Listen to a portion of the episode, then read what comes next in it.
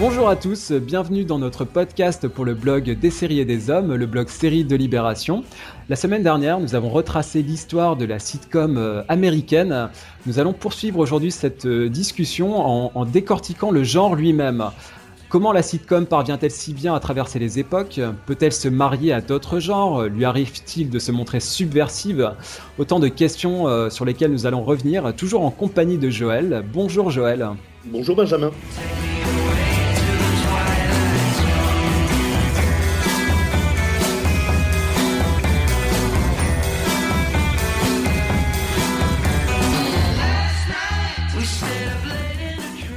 Joël, euh, en préambule de ce podcast, euh, je vais te poser une première question euh, assez générale sur donc le genre sitcom en lui-même, à savoir tout simplement est-ce que c'est ce qu'on pourrait qualifier de genre roi aux USA, c'est-à-dire peut-être le genre le plus important de l'histoire des États-Unis, puisque c'est un genre qui existe, on, l'a dit la semaine dernière, depuis les tout débuts de la télévision américaine. Donc il, il est là et il est toujours aussi présent aujourd'hui, ça on va avoir l'occasion d'y revenir. Alors, pour étayer cette question, Joël, tu avais fait euh, sur le blog des séries des hommes une série d'articles qui s'appelait Les lois de la série, où tu revenais justement sur des questions assez générales sur la production, euh, notamment télévisuelle américaine. Et dans un de ces billets, tu euh, te penchais justement sur le genre sitcom, sitcom et comédie, hein, de manière regroupée.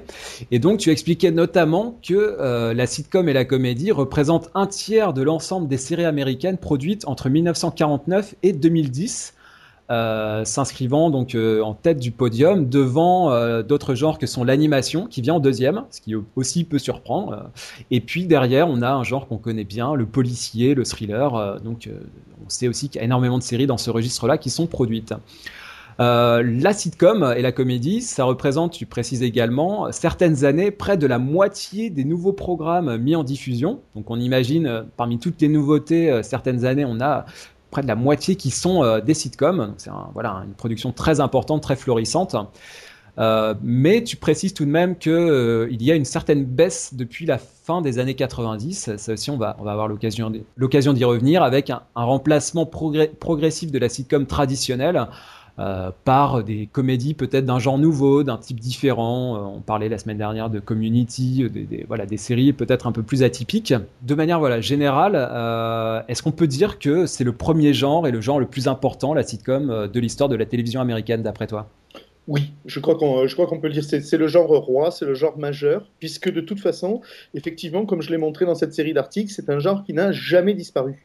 Autant euh, le western s'est définitivement éteint, autant le genre fantastique euh, ressurgit par moments, mais, n'a jamais été en permanence à la télévision. Autant les procédurales et les policiers aussi connaissent des époques euh, plus ou moins fastes. Autant la sitcom a toujours été présente à la télévision. Et je l'avais déjà dit dans le podcast de la semaine dernière, mais c'est important de le rappeler, la sitcom, c'est un programme qui est le plus important pour les télévisions commerciales, puisque c'est le programme par excellence qui va fidéliser un public le fédérer et rassembler tout ce public à la même heure, toutes les semaines, euh, de façon certaine, parce que le public qui a accroché à une sitcom va y être fidèle jusqu'au bout. Donc, euh, gagner la bataille du prime time avec des sitcoms pour des chaînes, c'était gagner, euh, c'était gagner la bataille de l'audience, c'était gagner la bataille des sponsors. Ça représentait beaucoup, beaucoup d'argent à une époque. C'est ce qui explique qu'à une époque, effectivement, la moitié des, concepts mis en production étaient des concepts de sitcom parce que la, sitcom en fait à la télévision commerciale américaine, c'est la poule aux œufs d'or. Alors par rapport à, d'autres genres euh, historiques, pour le soap opéra par exemple, on a, on a souvent parlé d'une finalement d'un ciblage très précis. Euh, le daytime soap qui est destiné plutôt à la ménagère qui ne travaille pas, euh, le nighttime soap qui est destiné à l'homme actif qui rentre à la maison. Donc il y avait voilà cette idée quand même de, de segmentation euh, de, la, de la cible destinée à ce, ce type de programme. Alors que là, c'est vrai que pour la sitcom, on est dans le genre familial par excellence. C'est-à-dire que c'est le genre qui peut regrouper devant la télé, comme tu l'as dit, les enfants, les parents, les grands-parents. Donc c'est c'est peut-être le seul genre qui parvient encore aujourd'hui on le voit avec, euh, avec The Big Bang Theory, euh, par exemple, à regrouper finalement euh, des couches très, très larges et très variables de la société, les couches populaires, les couches plus aisées. donc finalement, c'était un genre qui, qui rassemble tout le monde quelque part. Hein. Oui, tout à fait.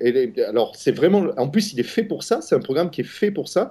Pendant très longtemps, il est le programme effectivement qu'on peut consommer tout le monde en famille, on peut être à table carrément, c'est la photographie cliché que l'on a de la famille américaine qui est à table et qui regarde euh, sa sitcom le soir. C'est d'ailleurs une scène que l'on voit dans certaines sitcoms. Oui. Euh, euh, effectivement, c'est le programme qu'on peut regarder en famille. On est sûr que c'est bon enfant, on est sûr qu'il y a une morale aussi à la fin, ça c'est très important. et on va tous passer un bon moment. Et ça, c'est très fédérateur. Et effectivement, euh, les sitcoms qui en plus ont du succès vont euh, être euh, un, formidable aimant pour tous les sponsors de la télévision, ça c'est clair. D'autant plus que les sitcoms rythment la vie, ils rythment l'année. Les sitcoms, elles démarrent avec euh, à la rentrée, elles fêtent aux États-Unis, elles fêtent Thanksgiving, elles fêtent mm. Noël, ensuite elles Halloween. Avant, elles ont fêté Halloween, etc., etc. Et donc elles rythment l'année jusqu'aux vacances. donc elles sont très importantes et surtout très importantes pour les sponsors. Et alors, tu as parlé euh, du, succès, on va, on va y venir justement. Euh, donc, dans, le précédent podcast, on, a surtout évoqué euh, les, jalons très importants de, l'histoire de la sitcom. ce qui n'était pas du tout une volonté de, faire dans l'élitisme, hein. c'est vraiment de, se poser la question de quels sont les sitcoms qui ont marqué l'histoire et qui ont, qui ont apporté quelque chose de nouveau, tant sur le plan du contenu que, que, sur le plan technique. Maintenant, Joël, évidemment, on peut faire une distinction entre les sitcoms qui ont marqué une génération, donc celles qu'on a abordées, mais il y a aussi à côté de ça énormément de succès populaires, de sitcoms qui, sans révolutionner quoi que ce soit, ont très bien fonctionné. Et c'est vrai que quand on se penche un petit peu dans nos souvenirs, tu parlais des sitcoms qu'on regardait euh, en, déjeunant à table. Enfin, j'ai énormément de souvenirs comme ça de, sitcoms que j'ai pu découvrir le midi euh, euh, devant la télé, qui ne sont pas forcément des chefs-d'œuvre euh, auquel je repense tous les jours, mais en tout cas, euh, il suffit d'y réfléchir quelques instants pour se dire qu'effectivement, on, a dans la tête comme ça énormément de sitcoms qui se sont accrochés à nous, euh, bah, qui nous ont divertis à un moment donné et qui n'avaient pas plus d'ambition que ça, finalement. Oui, on a, une relation tout à fait personnelle avec, avec les sitcoms. C'est vraiment un programme qui joue pas forcément sur nos émotions, mais joue sur la complicité qu'on a avec les personnages et avec le script. Comme on connaît par cœur les personnages, puisqu'ils ne bougent pas et qu'ils ont un caractère euh, déterminé, on a cette impatience, on anticipe les réactions d'un personnage ou ses non-réactions. Euh, et quand on est dans la mécanique, on fait vraiment, en tant que spectateur, partie de la mécanique euh, de, comique de la sitcom. Le script de sitcom, il n'existe pas sans nous en fait. Il n'existe pas si nous, on ne s'attend pas justement à ce que euh, Barney sorte euh, un truc absolument énorme à ce moment-là parce qu'il le doit, ou qu'il ne le sorte pas, euh, et, et, ça nous fera rire aussi.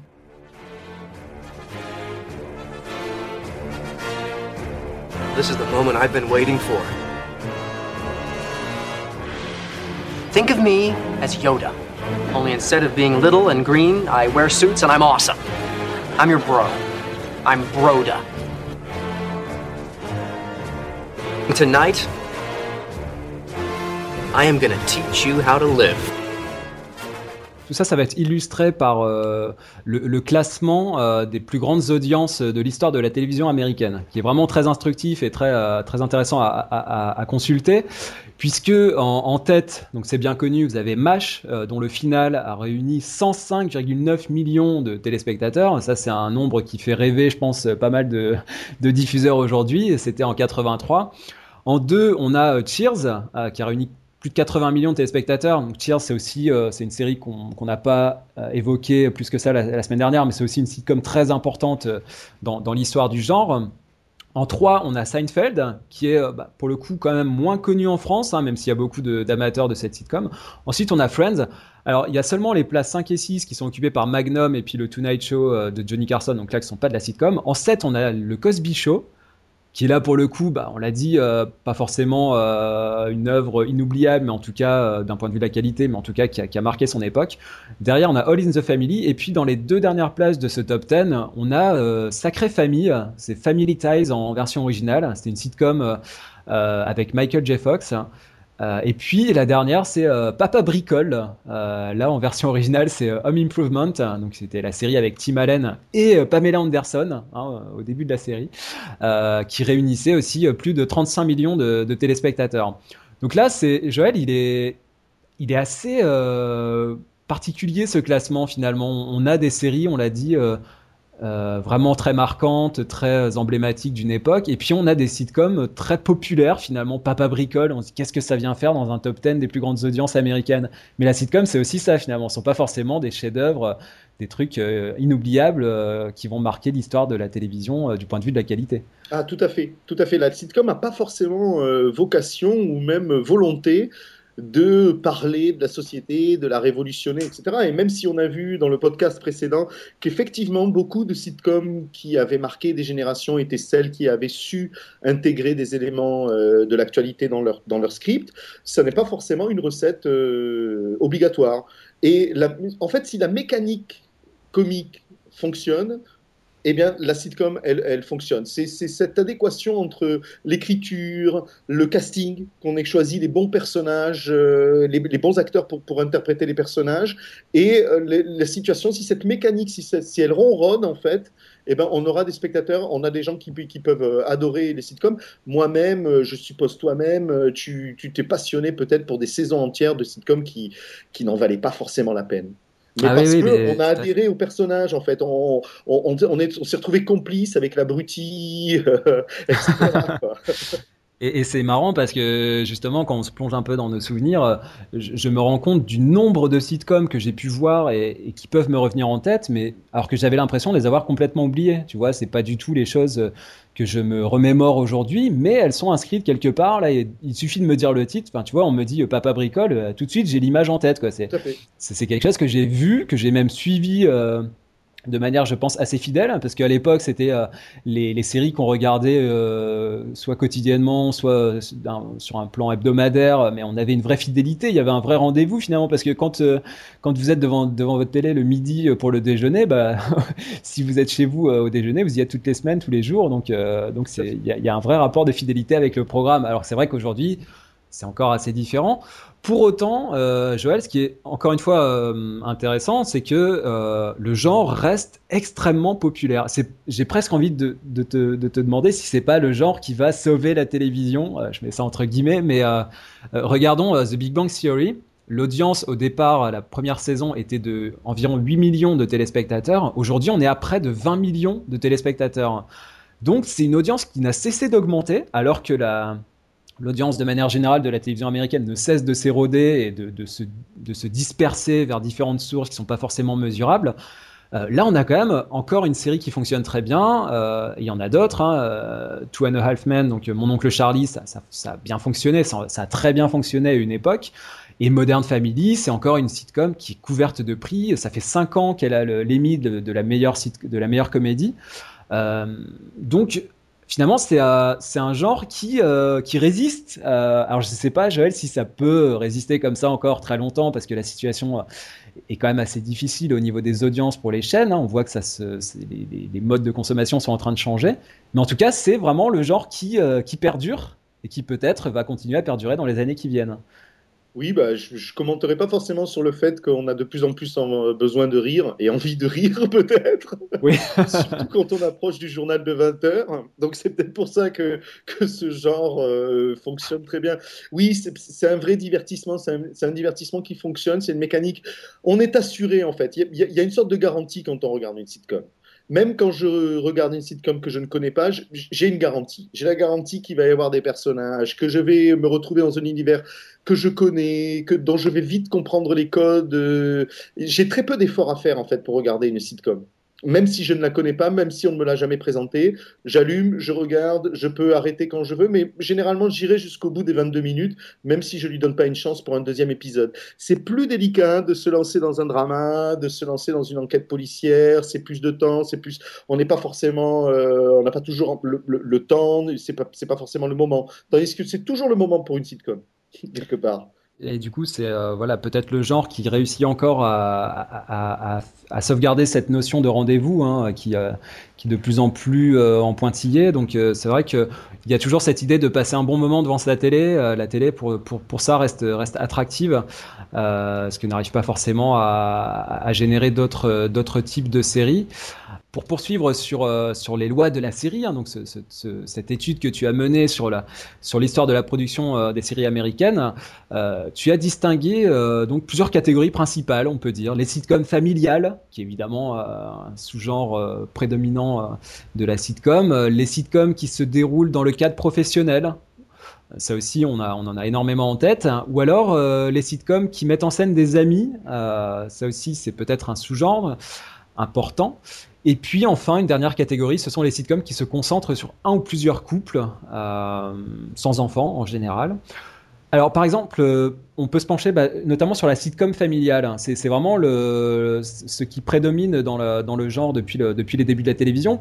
Alors pourquoi? Est-ce que c'est une question de, de mimétisme? Est-ce que c'est parce que tout simplement, euh, sans, chercher des explications de bazar, hein, mais est-ce que c'est parce que le spectateur veut veut se voir à l'écran, euh, a l'impression d'être confortablement installé dans le living room d'une famille euh, euh, moyenne américaine. Est-ce que c'est vraiment cette idée de confort et du fait que la famille, ça soit la valeur refuge la plus importante dans la, dans la culture américaine qui fait que c'est vraiment ce qui prédomine dans le, dans le genre d'après toi? C'est le point commun, c'est l'identification idéale, effectivement, puisque on est certain que de l'autre côté de l'écran, il y a une famille pratiquement on sait qu'il y a un foyer, en tout cas, de l'autre côté de l'écran quand on, quand on diffuse un programme.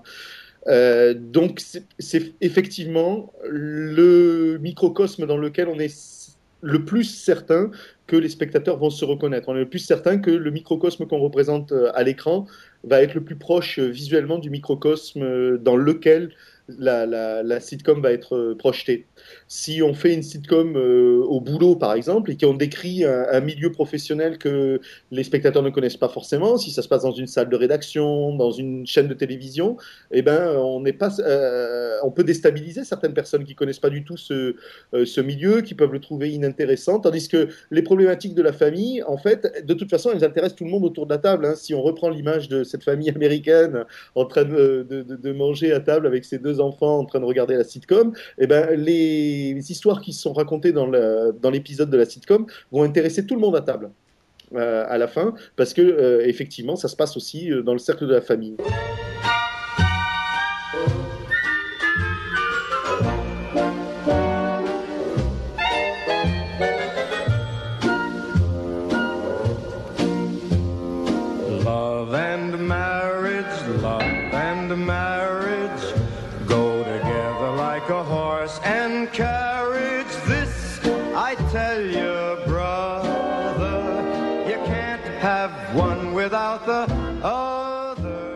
Dans les différents graphiques que, tu fournis, euh, qui sont aussi instructifs, euh, on, note par exemple une, une prédominance des sitcoms, euh, soit entre amis ou entre collègues, notamment à la fin des années 90. C'est vrai qu'on a eu une vague comme ça de, sitcoms, bah, avec notamment Friends, mais il y en a eu beaucoup d'autres ensuite.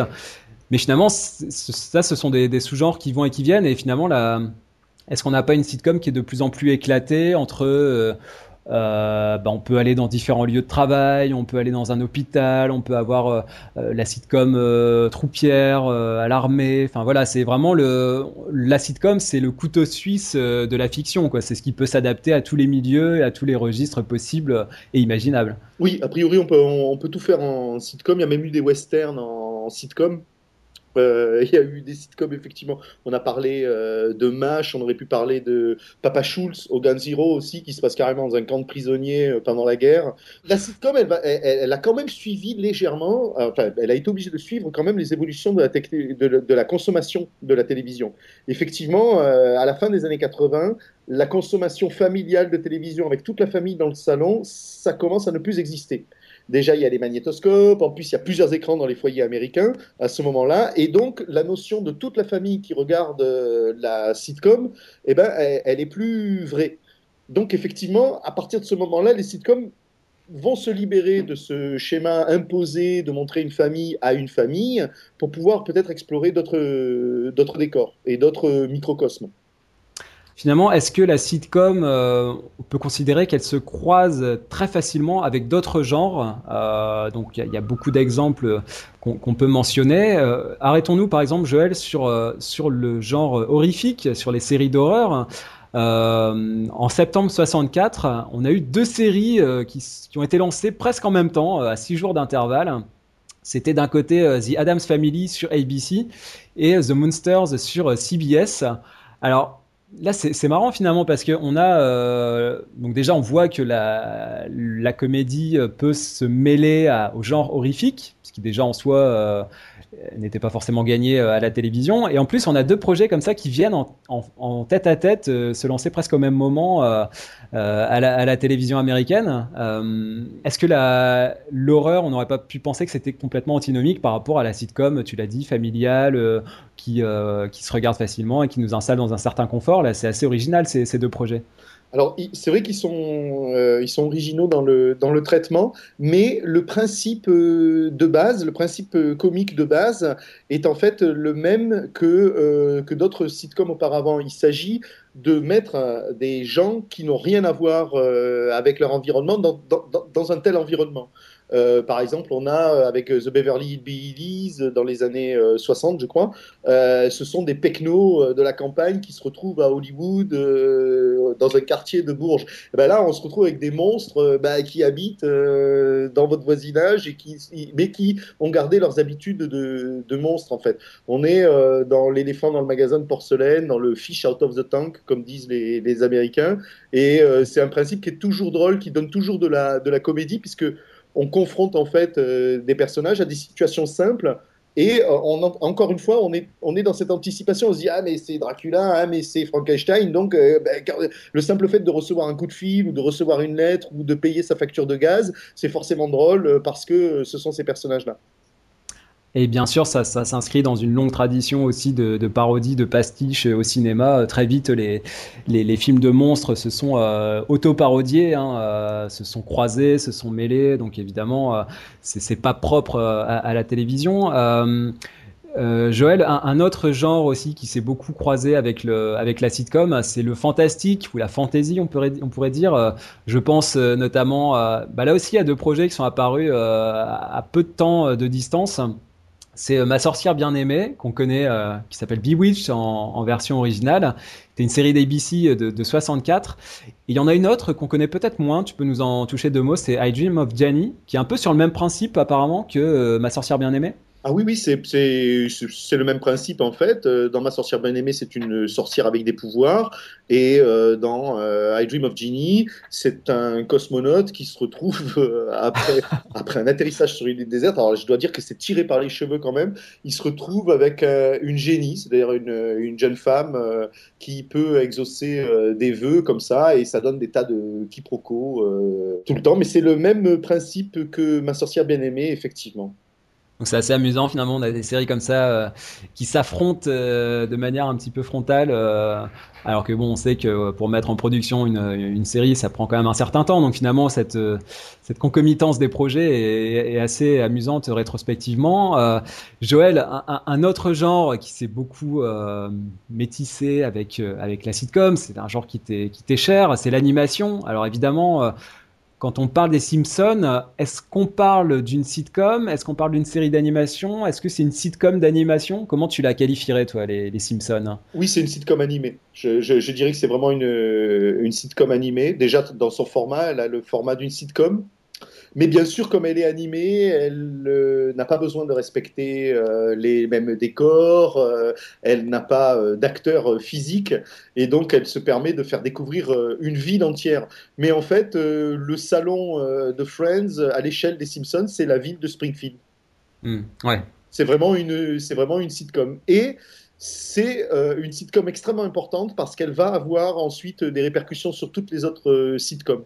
Justement par le fait qu'elle gère énormément de personnages et que le public euh, connaît tous les personnages. Dans, les, dans, les, Simpsons, les gens qui suivent les, Simpsons connaissent probablement une centaine ou peut-être plus d'une centaine de personnages qu'ils reconnaissent quand ils apparaissent immédiatement à l'écran.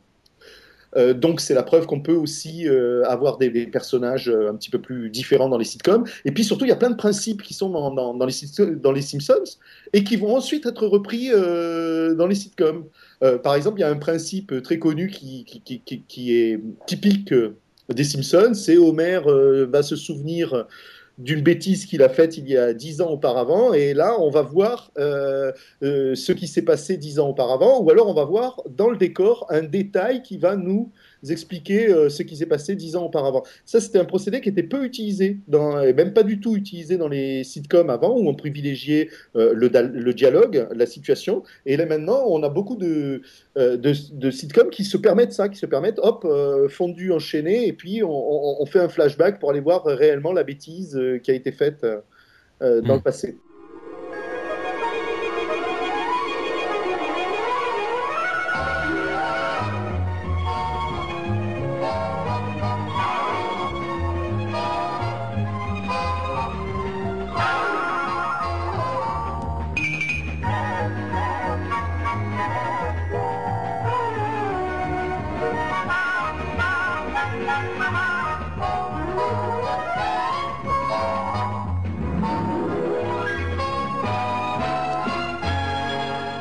Faisait la semaine dernière une distinction entre euh, ce qu'on peut appeler la sitcom et la comédie. Euh, pour parler, par exemple, du documentaire, hein, qui s'est aussi beaucoup développé, alors par euh, certains exemples, The Office, Modern Family, Parks and Recreation, etc., etc. Le documentaire, est-ce qu'on met ça aussi dans le registre de la sitcom pour toi, ou on est dans une comédie plus sophistiquée et qui répond à, à d'autres recettes moi, j'ai plutôt envie d'en faire un sous-genre euh, de la sitcom, effectivement, parce que, encore une fois, on est dans le même format, on est toujours dans un microcosme, hein, on va retrouver les mêmes personnages euh, au, même endroit toutes les semaines, et comme euh, dans les sitcoms, on a une brochette de caractères assez exagérée, hein, généralement, quand on regarde Parks and Recreation, par exemple, on ne croit pas une seule seconde que, cette bande de fous furieux se puisse se retrouver tous ensemble dans un bureau. On veut bien croire qu'ils existent dans l'administration, mais qu'ils se retrouvent tous ensemble dans le même service. C'est euh, difficile. On voit bien que c'est fait exprès. C'est pareil dans The Office. Euh, et euh, Modern Family, tu as tout à fait raison de, le signaler. Pour moi, c'est l'exemple même, puisque effectivement, Modern Family, on nous l'a présenté comme un documentaire au départ. Et d'ailleurs, dans les premiers épisodes, le, le face caméra était très utilisé. Hmm. Il y avait toujours ce reportage et vraiment le synopsis, euh, euh, le synopsis, je crois, de, du tout premier épisode, c'est vraiment ça. C'est un reporter qui fait un reportage sur euh, sur une nouvelle famille et une famille recomposée comme ça. Et en fait, la série abandonne assez vite ce procédé documentaire pour faire de la sitcom assez classique en fait, de la webcam sitcom comme on en a connu auparavant. Oui, c'est au départ le principe il était vraiment plus ou moins euh, repris de euh, fais pas ci, fais pas ça, hein, ce, principe de. Et, d'ailleurs, c'est amusant parce qu'on là aussi fais pas ci, fais pas ça a glissé vers autre chose, vers un, genre comédie euh, au format long, au format d'épisodes plus longs. Donc là aussi, ça, ça, tend vers d'autres formes. mais dans Modern Family, Joël, il y a, y a, quand même toujours ces, ces petits clins d'œil, ces regards caméra. il y a toujours cette, cette complicité avec le spectateur. C'est pas totalement euh, diégétique, il y a aussi une, certaine réflexivité, un rapport euh, à, la personne qui est de l'autre côté de l'écran. Donc c'est vrai que ça, même si on a tendance à, l'oublier, à faire de, Modern Family une, sitcom euh, assez traditionnelle, il y a, quand même cet aspect-là. toujours dans ces croisements, bah, rapidement, on peut, on peut aussi noter que on peut parler par exemple de ce qu'on appelle la période, période sitcom. That 70 Show par exemple, c'est une sitcom qui qui là emprunte euh, certains codes du période drama, hein, à savoir euh, se replonger dans une période euh, de l'histoire.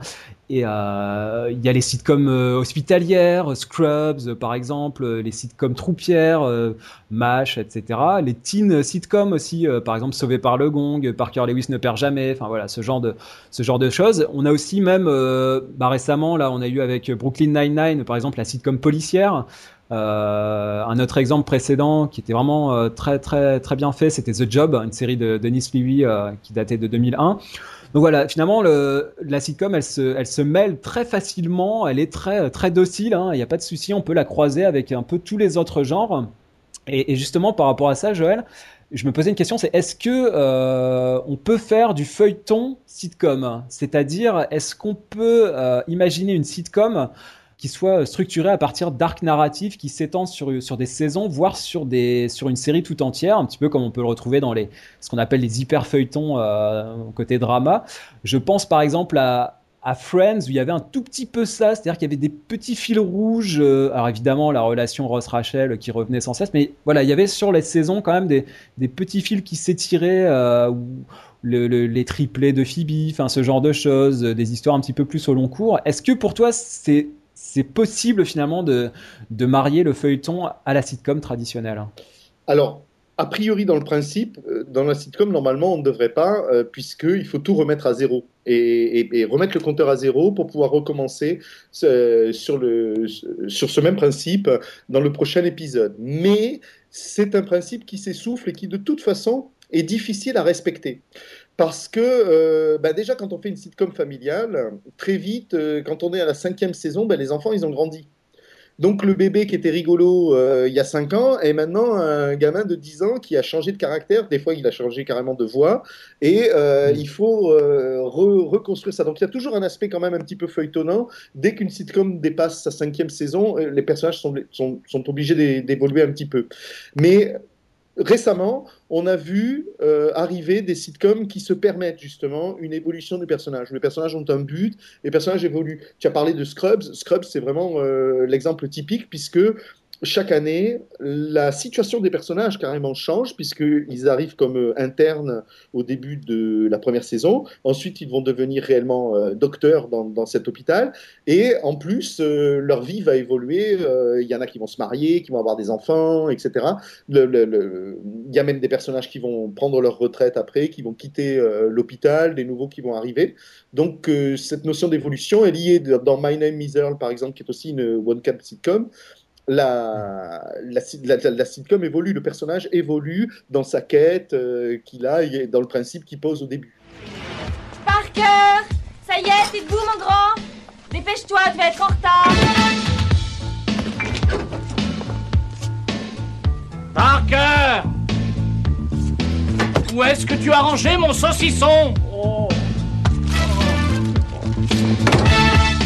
Maman, papa, j'ai eu une de ces trous hier soir tard. J'ai entendu quelqu'un essayer d'entrer dans la maison et il était plus de minuit. Mais c'était seulement Parker. Parker Je t'avais dit avant minuit. Quelques mots euh, d'explication peut-être euh, pour, pour bien, bien préciser les choses à nos auditeurs. Tu as parlé de ce fameux principe immuable du ce qu'on peut appeler le retour à la case départ, c'est-à-dire que l'épisode se termine euh, et puis on recommence tout à zéro. Ça veut dire quoi? Ça veut dire que, euh, je sais pas, imaginons un personnage peut mourir comme ça à la fin d'un épisode et puis revenir euh, au début de l'épisode suivant comme si de rien n'était. C'est vraiment extrême jusqu'à ce point-là. On peut complètement imaginer n'importe quelle histoire et finalement la faire retomber sur ses pattes à la fin Alors mourir, certainement pas parce que ce sera difficile, mais ceci dit, pourquoi pas? Sauf dans, dans South Park ou dans des choses comme ça, quoi. Après, dans, dans l'animation. burlesque mais par exemple, on peut très bien avoir, tu, as raison, dans une sitcom, on peut aller vers des situations complètement extrêmes où le personnage peut se retrouver marié, par exemple, euh, dans l'acte 2 d'un épisode, marié à une inconnue, dans à Las Vegas. Euh. Euh, incroyable. Et à la fin de l'acte 3, ben, c'est bon, le mariage a été annulé, tout est redevenu comme avant et il est un célibataire endurci et il restera célibataire endurci jusqu'à la fin de la saison. Euh, même s'il il s'est marié dans cet épisode, euh, pour les besoins de cet épisode. C'est toujours, il y a toujours une structure euh, qui, qui est pas forcément systématique, mais il y a une structure qui est vraiment emblématique des sitcoms et qui est vraiment très utilisée dans les sitcoms.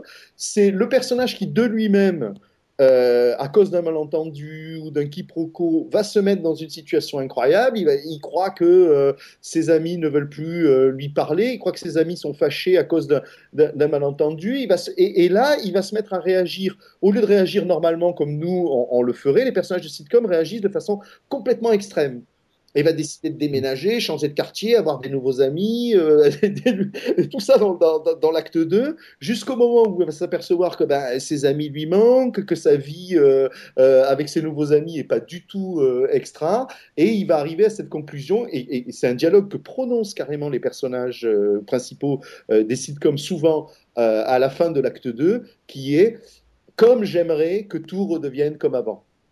Et effectivement, euh, dans euh, l'acte 3, ben, tout va se résoudre et, euh, et ce n'était qu'un malentendu. tes amis ne te faisaient pas la tête, simplement ils préparaient une surprise pour ton anniversaire, que tu avais oublié que c'était ton anniversaire, donc tu leur dois des excuses, etc. Grosse morale à la fin. mais c'est vraiment une structure qui est typique. Parlons un petit peu de, des valeurs qui sont véhiculées par la sitcom.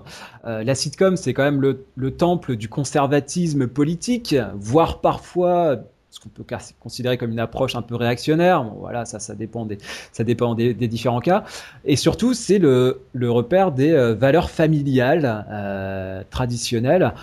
Prenons un exemple, Joël. Une série comme euh, La Fête à la maison d'ABC, c'est quand même très sage, voire très sirupeux, peut-être même moralisateur. Ça, ça ne casse pas vraiment de conventions euh, bien établi. Alors, il y a des sitcoms qui sont effectivement uniquement de, de, de, la morale, du, du sirop de, morale. On se souvient tous de Arnold et Willy. Arnold et Willy, quand on avait droit à un gag dans un épisode qui était à peu près vraiment drôle, Oh, c'était qu'on avait eu 21 euh, minutes de morale, oui, pour avoir, euh, pour avoir droit à ce gag, parce que toutes les situations étaient euh, moralisatrices, il fallait qu'il y ait, que ça soit édifiant, surtout à la fin, c'était, c'était très lourd. Et il y a beaucoup de sitcoms qui, qui fonctionnent là-dessus, qui ramènent des valeurs. De toute façon, quand on fait un programme qui est censé rassembler tout le monde, on part dans l'esprit de ratisser large. On part pas dans l'esprit de choquer la moitié du public ou les deux tiers du public. Donc on est obligé de faire des concessions. Et euh, effectivement, euh, on a tendance à vouloir rajouter l'aspect. En plus, oui, c'est un programme qui va faire du bien. C'est un programme qui va apprendre à vos enfants à dire merci, à dire bonjour. Euh, mais là, euh, mais, mais, mais, en fait, on, on, on, se trompe complètement et ce sont les pires sitcoms qui sont, euh, qui sont, qui sont effectivement empreintes de ces morales. on les voit venir en plus. Je crois que le public n'en peut plus. C'est le deuxième, c'est peut-être le deuxième défaut qu'on dénonce le plus souvent pour les sitcoms. Les gens qui n'aiment pas les sitcoms disent toujours bon les rires enregistrés, ça c'est insupportable. Et le deuxième truc c'est et la morale à la fin.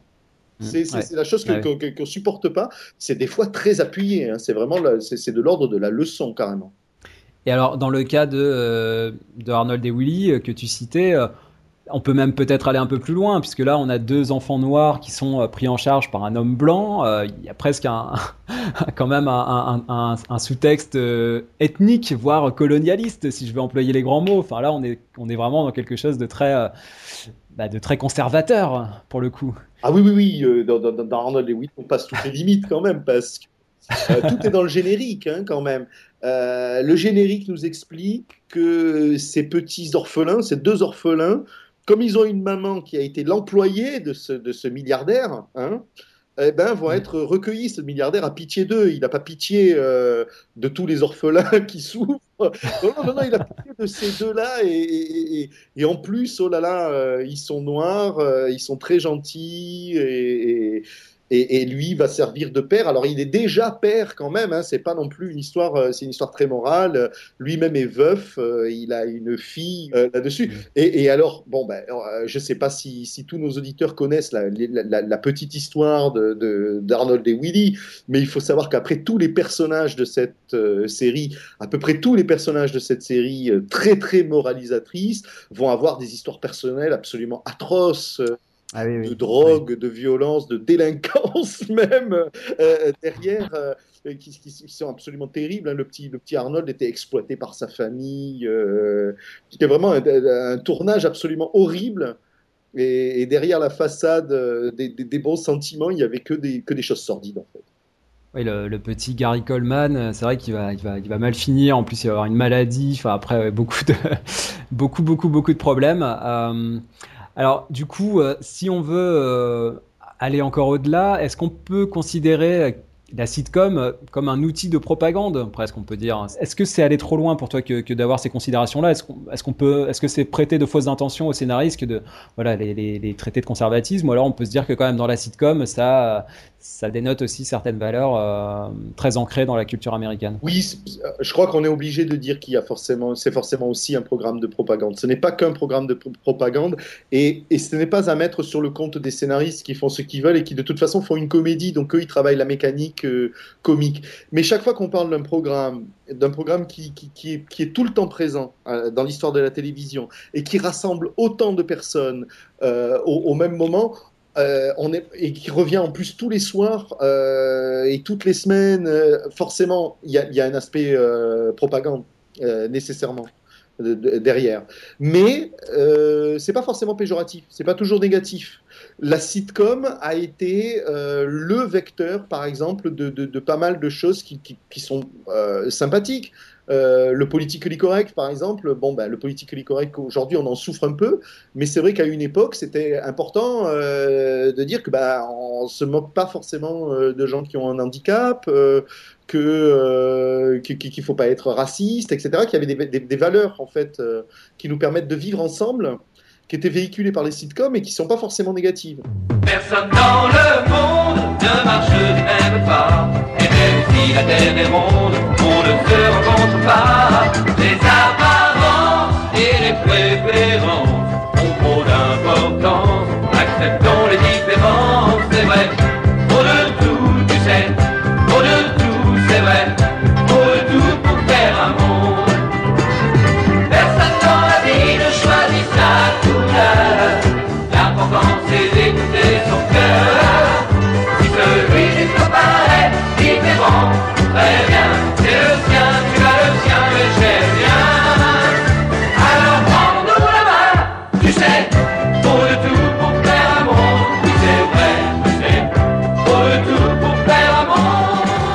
Ce qui est paradoxal, euh, cette fois-ci côté production, c'est que justement là, bah là c'est vraiment le lieu de tous les excès, euh, puisque à la fois au niveau des audiences, on l'a dit, des audiences records, euh, les coupures publicitaires, donc on il y en a beaucoup par épisode. On a des coups parfois de spots publicitaires qui atteignent des sommets. On se rappelle des, des, des, épisodes de Friends, les diffusions pendant le Super Bowl, etc.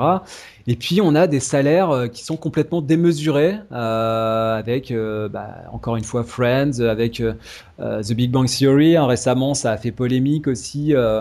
Les, les, acteurs qui ont presque bloqué la production hein, pour, pour avoir une augmentation de salaire on peut, on peut citer aussi euh, mon oncle Charlie, hein, où ça, il y a eu beaucoup d'histoires euh, off, euh, et puis avec un producteur aussi très un, caractère bien trempé. Est-ce que finalement c'est voilà, c'est ce qui, il n'y a pas un, un, énorme paradoxe là, entre ce qu'on peut voir à l'écran et ce qui peut se passer autour et dans les coulisses de la production des sitcoms? Porter un personnage de sitcom pour un acteur, c'est quelque chose d'absolument peut-être terrible aussi, surtout quand ça devient ouais. un, un, un, succès. Quand tu es Ross, tu es Ross. Et, et, et tu sais, à vie.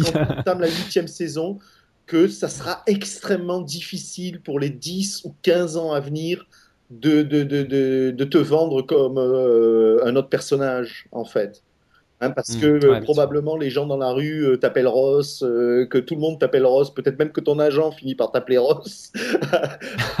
et comme euh, la sitcom du début, quand t'étais pas trop connu et qui, qui, qui, qui t'a lancé, est devenu quand même un énorme business euh, qui rassemble, qui, qui, comme tu le dis, ramasse des millions toutes les semaines en contrat publicitaire, c'est tout à fait mmh. normal que tu veuilles euh, ta part. Quelque part, euh, on pourrait presque comparer euh, l'acteur de sitcom à un footballeur. Un footballeur qui, mmh. ben oui, quand il a fait ses 10 ou 15 ans de carrière, il, il, a intérêt à avoir gagné son argent parce que derrière, ça s'arrête, quoi. L'analogie avec le foot euh, est très juste parce que euh, ça, peut choquer le, public. Euh, on peut penser à une espèce de cupidité, de voir des acteurs qui en veulent toujours plus, qui gagnent déjà des sommes astronomiques.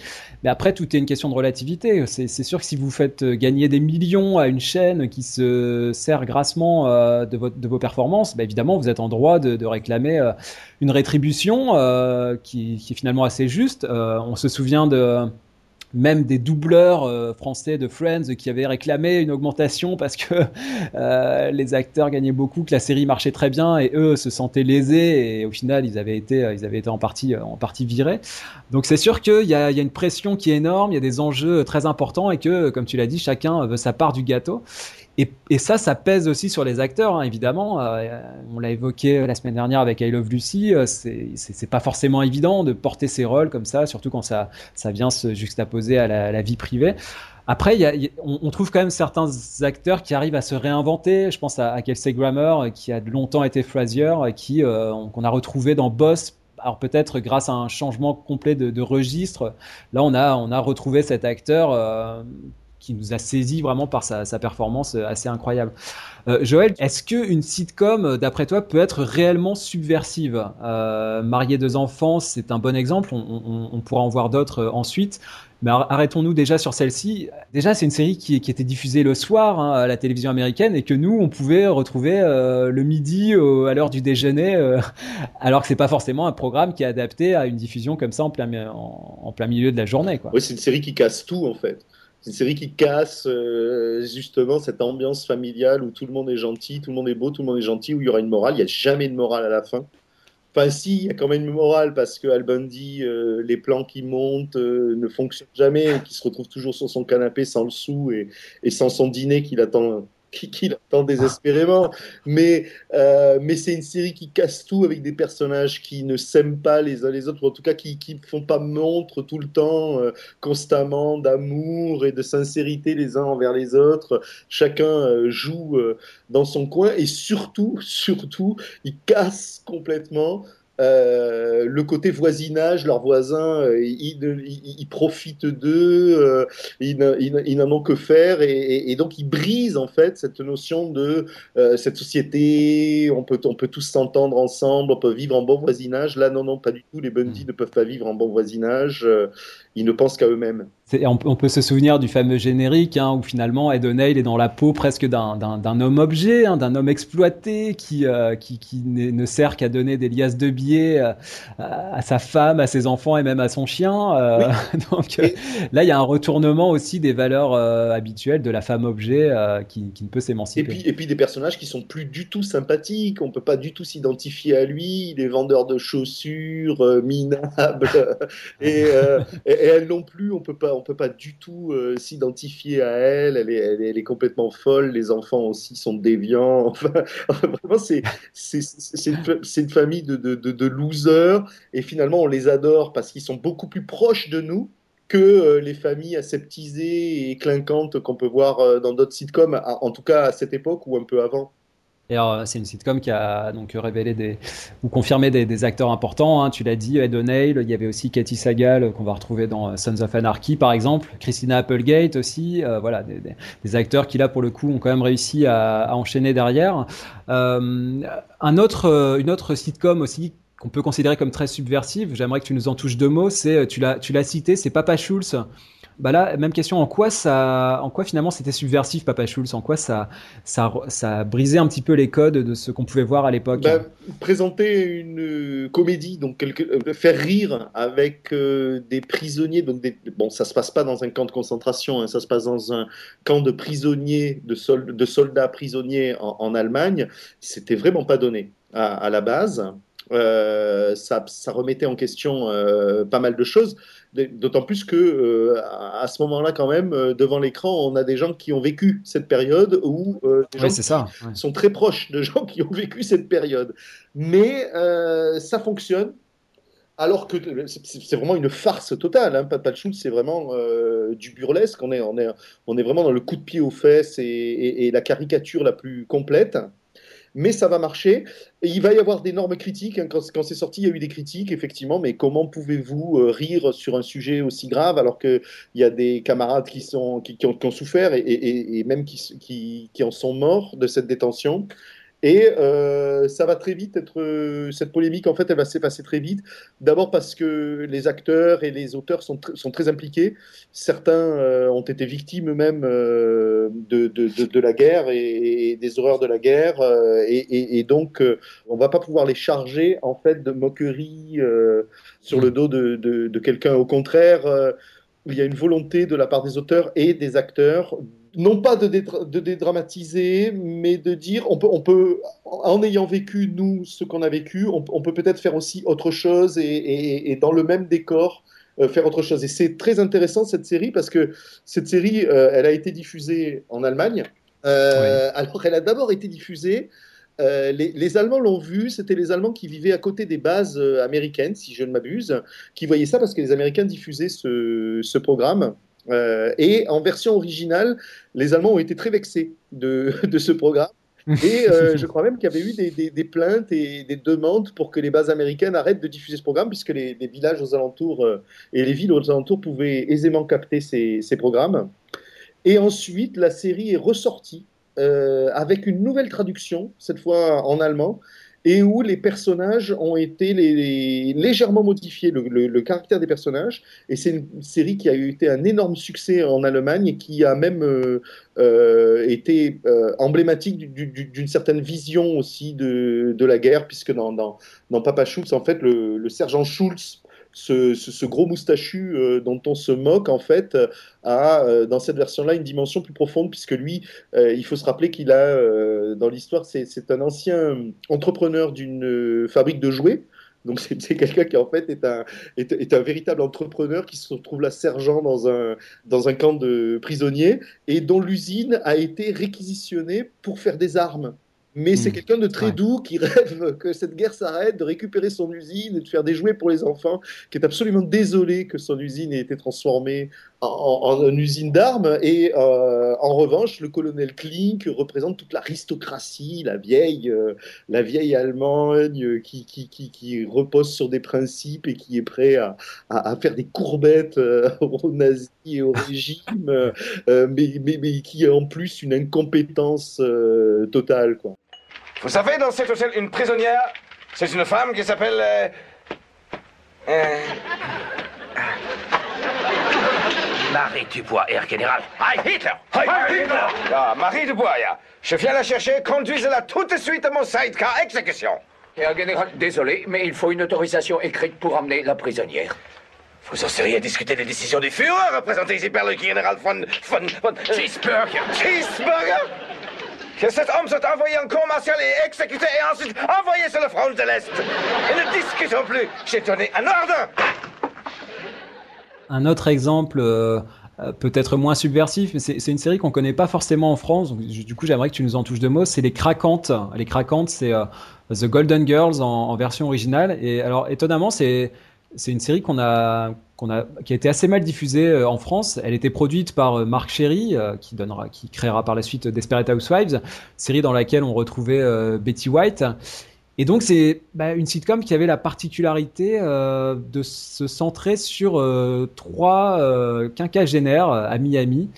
Est-ce que là aussi on est dans un registre un petit peu grinçant euh, finalement des personnages euh, assez atypiques pour une euh, pour une sitcom Est-ce que ça va plus loin que ça d'après toi? Alors, déjà, moi, je dois dire que de, de- de toutes les sitcoms dont on parle dans ces podcasts et que vous ne connaissez pas, s'il y en a une que vous devez voir, À découvrir. ah, vraiment, c'est c'est The Golden Girls, et vous serez surpris.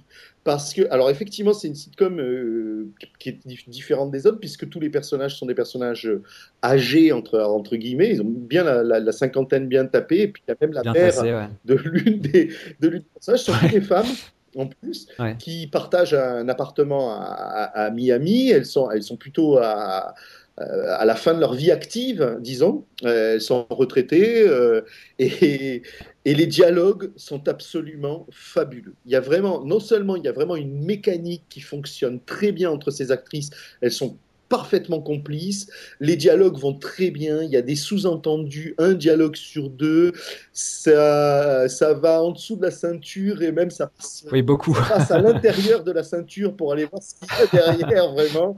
Et c'est vraiment savoureux euh, et, et c'est joué, euh, c'est vraiment une série extrêmement attachante.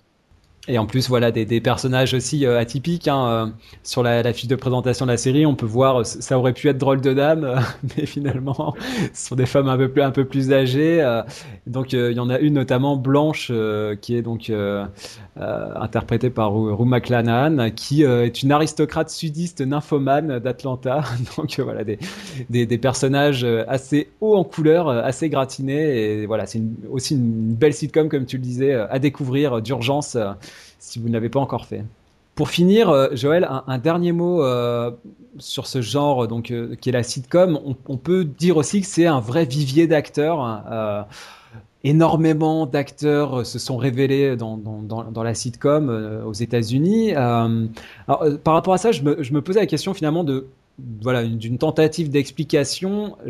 Déjà, je me disais que c'est peut-être un genre formateur par excellence, à savoir que on est sur une scène presque dans un, une scène de théâtre et on a cette, euh, cet avantage de, de pouvoir performer en live devant un public il y a un, échange, il y a, une, il y a une, interaction avec le public et du coup pour les acteurs c'est assez séduisant, euh, j'imagine, hein, de, de, de, devoir se, se, mettre comme ça un peu, euh, de se poser un propre challenge, à savoir voilà, de pas se contenter de faire une série un peu plan-plan enregistrée, mais là d'être vraiment dans une performance de théâtre presque. Oui, c'est évident c'est clair, euh, sans, sans, enlever aucun mérite à personne, c'est clair que si tu joues dans une série policière, si tu sais que toi tu es l'inspecteur costaud dans les séries policières, tu vas être inspecteur costaud pendant 22 épisodes cette saison. Et il euh, y a peut-être un épisode où on va te demander d'avoir des émotions parce que, ah mon Dieu, c'est Agnès qui a, été, qui a été kidnappée et tu vas montrer quelques émotions, mais tu vas rester dans ce personnage. Quand tu joues dans une sitcom, tu sais pas ce qui va arriver la semaine prochaine c'est euh, tu découvres le script le lundi et tu t'aperçois que ben voilà euh, dans cet épisode là euh, tu vas devenir milliardaire en un acte tout perdre au deuxième acte tout regagner et tout reperdre au troisième acte par exemple. Et c'est et c'est et c'est et que tu vas devoir être complètement extravagant méprisant et puis ensuite humble demander pardon etc et ça en 22 minutes. Et ça en, en une journée de tournage seulement. Forcément ce sont des performances d'acteurs. Forcément je crois que les castings de, de, de sitcom sont euh, tout à fait révélateurs. Et alors, une autre euh, tendance qui, est venue se glisser à ça, c'est euh, on se retrouve maintenant euh, depuis un certain temps avec des guest stars de luxe, à savoir notamment bah, de grands acteurs de cinéma qui sont venus jouer les guests. Alors, je pense évidemment à, Friends, hein, on en a énormément, bah, de, Brad Pitt à Tom Selleck, etc., etc. Mais j'imagine que ça, évidemment, ça ne date pas de Friends.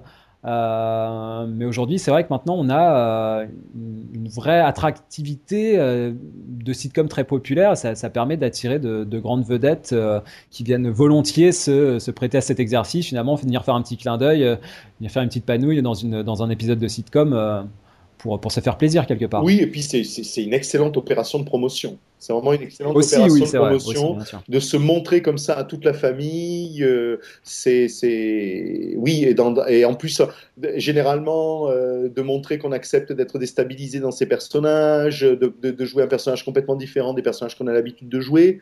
Euh, de, de, montrer qu'on a de l'humour alors qu'on jusque-là on faisait des rôles plutôt euh, sérieux ou euh, carrément d'improviser de, des, des, des, séquences euh, un peu délirantes pour se faire mousser. C'est vrai que c'est devenu extrêmement attractif.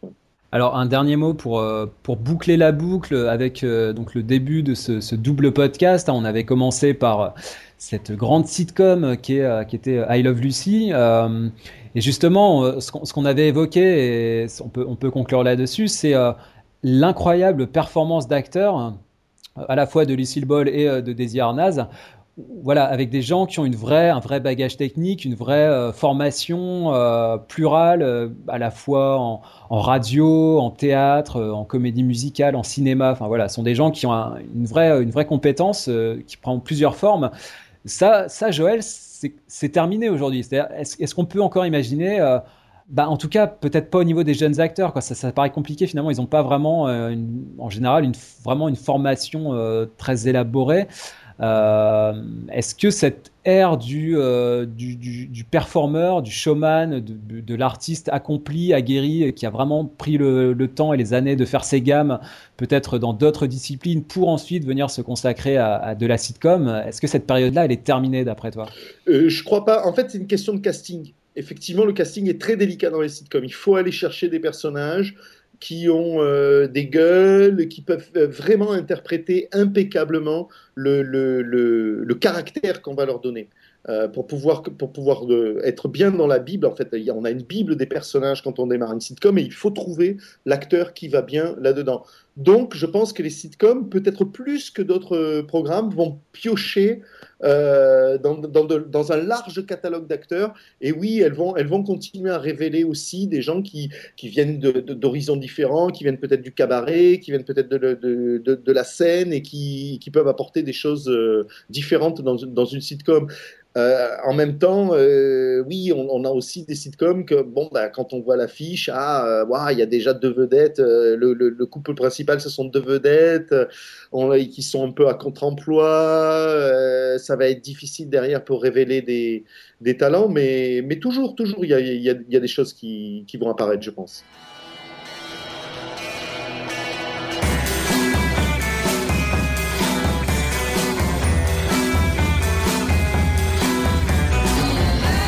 Merci à tous de nous avoir suivis dans ce podcast, euh, ce double podcast consacré euh, donc à la sitcom américaine. Je, remercie donc euh, particulièrement Joël de s'être joint à moi pour éplucher ce genre qui nous est cher à tous les deux. Euh, on peut se retrouver sur le blog des séries des hommes pour continuer à discuter euh, de ce genre. On se retrouve également sur la page Facebook. Vous avez aussi le compte Twitter des séries des hommes pour nous contacter. Et donc nous, on vous dit à très bientôt.